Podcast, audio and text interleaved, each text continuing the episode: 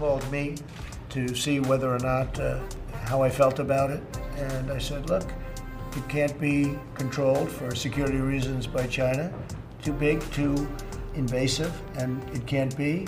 And here's the deal. Uh, I don't mind if, uh, whether it's Microsoft or somebody else, a big company, a secure company, very, very American company, buy it. It's probably easier to buy the whole thing than to buy 30% of it. Um dos aplicativos mais baixados nos últimos meses vem se tornando o centro de uma polêmica que envolve os Estados Unidos e a China. O aplicativo de compartilhamento de vídeos TikTok se tornou uma pauta esta semana após o presidente americano Donald Trump anunciar que deve proibir a operação da plataforma no país. Eu sou Diego Viana e esse é o Recorte.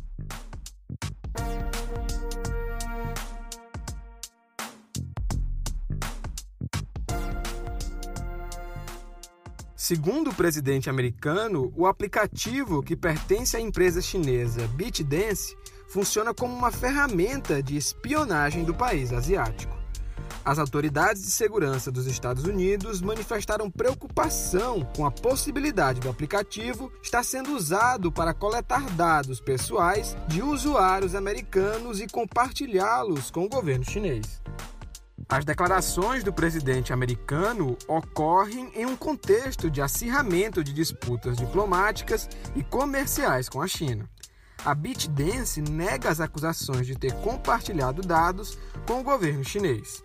O caso gerou embrólio até na negociação da gigante de tecnologia Microsoft, que pretende adquirir a gestão do TikTok nos Estados Unidos. Na última segunda-feira, 3 de agosto, Trump determinou a data de encerramento do aplicativo no país, que deve ser em 15 de setembro de 2020. I suggested that uh, he can go ahead, he can try. We set a date, I set a date of around September 15th, at which point it's going to be out of business in the United States. But if somebody, and whether it's uh, Microsoft or somebody else buys it, that'll be interesting. Ainda segundo o presidente, o aplicativo poderá funcionar nos Estados Unidos após 15 de setembro, caso seja vendido para alguma empresa americana. O governo chinês vê essa ação como uma intimidação pela venda forçada de parte da empresa. E para trazer mais detalhes sobre as tensões entre China e Estados Unidos, o Recorte recebe hoje o repórter do Povo, Vitor Magalhães.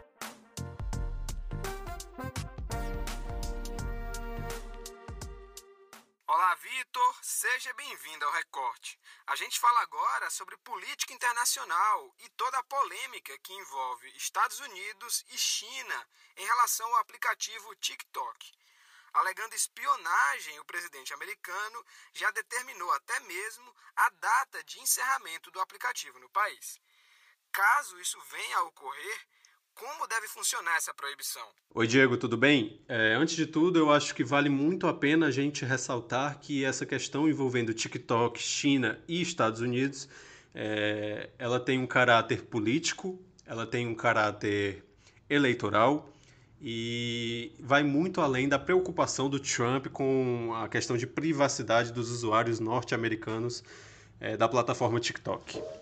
Bom, caso ocorra mesmo essa questão de proibição das operações ali nos Estados Unidos, é, ela deve ocorrer por modo de, de uma interpretação da Lei de Segurança Nacional e decreto do presidente Donald Trump, que encerraria as atividades do TikTok, né, baseado nessa afirmação aí dele, sem provas, de que a empresa que detém o controle da plataforma, que é uma empresa chinesa chamada ByteDance, é, ela forneceria né, informações dos usuários ao governo chinês, forneceria informações a Pequim. Outra questão que a gente precisa levar em consideração é uma recente experiência negativa envolvendo aí Trump e a plataforma TikTok.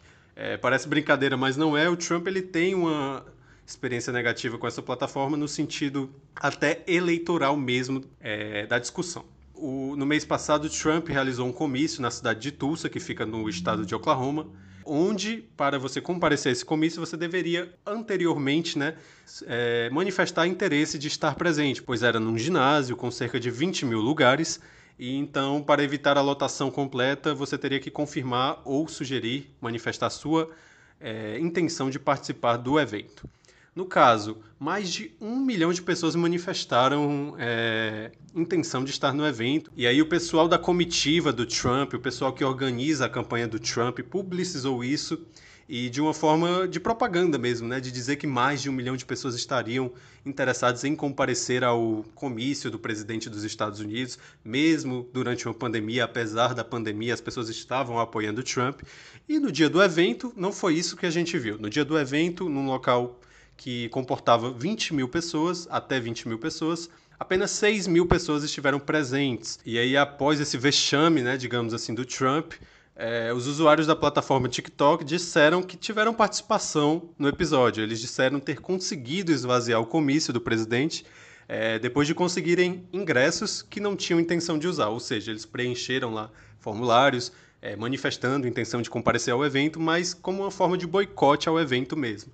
Então, o Trump tem essa experiência negativa com o TikTok, né? É, Vitor, e qual a posição do governo chinês diante dessas acusações de espionagem? Bem, a posição do governo chinês, a posição de Pequim em relação a essas acusações é de negação.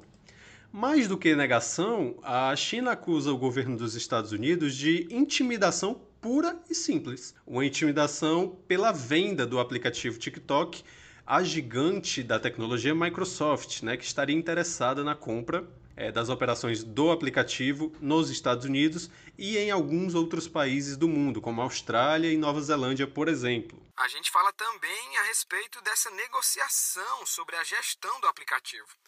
É, como estão as negociações entre Microsoft e a empresa responsável pelo TikTok? É, as negociações aí entre TikTok e Microsoft elas estão andando apesar do Donald Trump. É, no caso, o presidente da Microsoft nos Estados Unidos publicizou ontem que teve um encontro com Donald Trump e o presidente teria dado sinal verde para a continuidade das negociações. Né? No caso, de compra de uma empresa norte-americana ou com raízes fortes nos Estados Unidos é, da plataforma TikTok, o Trump ele não iria se opor às operações do aplicativo em território estadunidense. E Vitor, antes da gente encerrar esse bate-papo, eu queria saber de você como esse episódio impacta na relação entre os dois países. É, a relação Estados Unidos e China ela é, está sofrendo um acirramento gravíssimo um acirramento que é diário, no caso. O, a questão do TikTok é apenas uma gota de água em um oceano de problemas entre os dois países. Por quê? Para você ter uma noção, é, nos Estados Unidos, a China é vista como um problema até mesmo por democratas, né, que são os opositores de Donald Trump. Uma pesquisa lançada aí por uma universidade norte-americana no mês passado estimou que três quartos do país veem a China como um problema. Um problema porque a China não é mais um país em ascensão. A China é um país que já ascendeu, né? Então a China é um rival econômico, é um rival político e é uma ameaça à hegemonia dos Estados Unidos é, mundialmente falando, né? Então a China é uma potência, é um rival.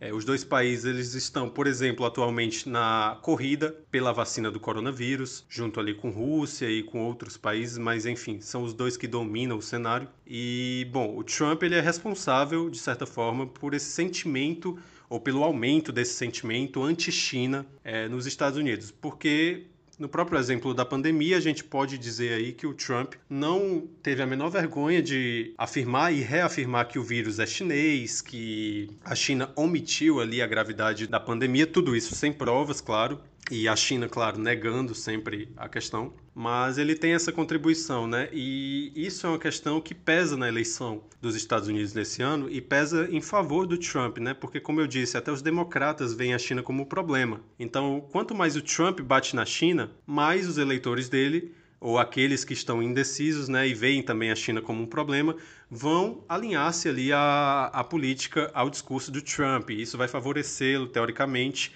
em um pleito que está marcado para o início de novembro. Bem, outra questão aí recentíssima que a gente pode lembrar que ilustra bem o acirramento da relação China-Estados Unidos foi a ordenação por parte do governo norte-americano de fechar a embaixada da China na cidade de Houston, é, que fica ali no estado do Texas.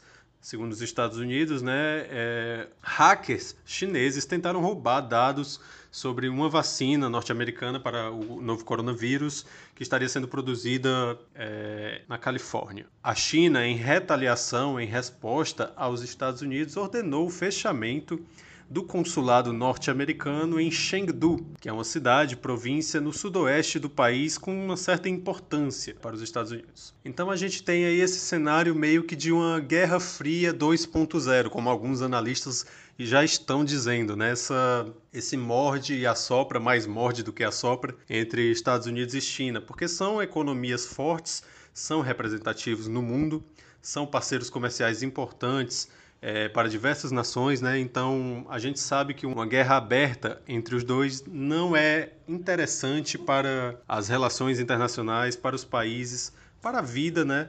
Em sociedade como a gente tem hoje. A dica de hoje do Recorte é a série exclusiva do O Povo Mais, O Semiárido das Nascentes.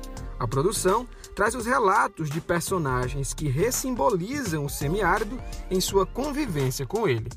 O recorte de hoje fica por aqui e até a próxima.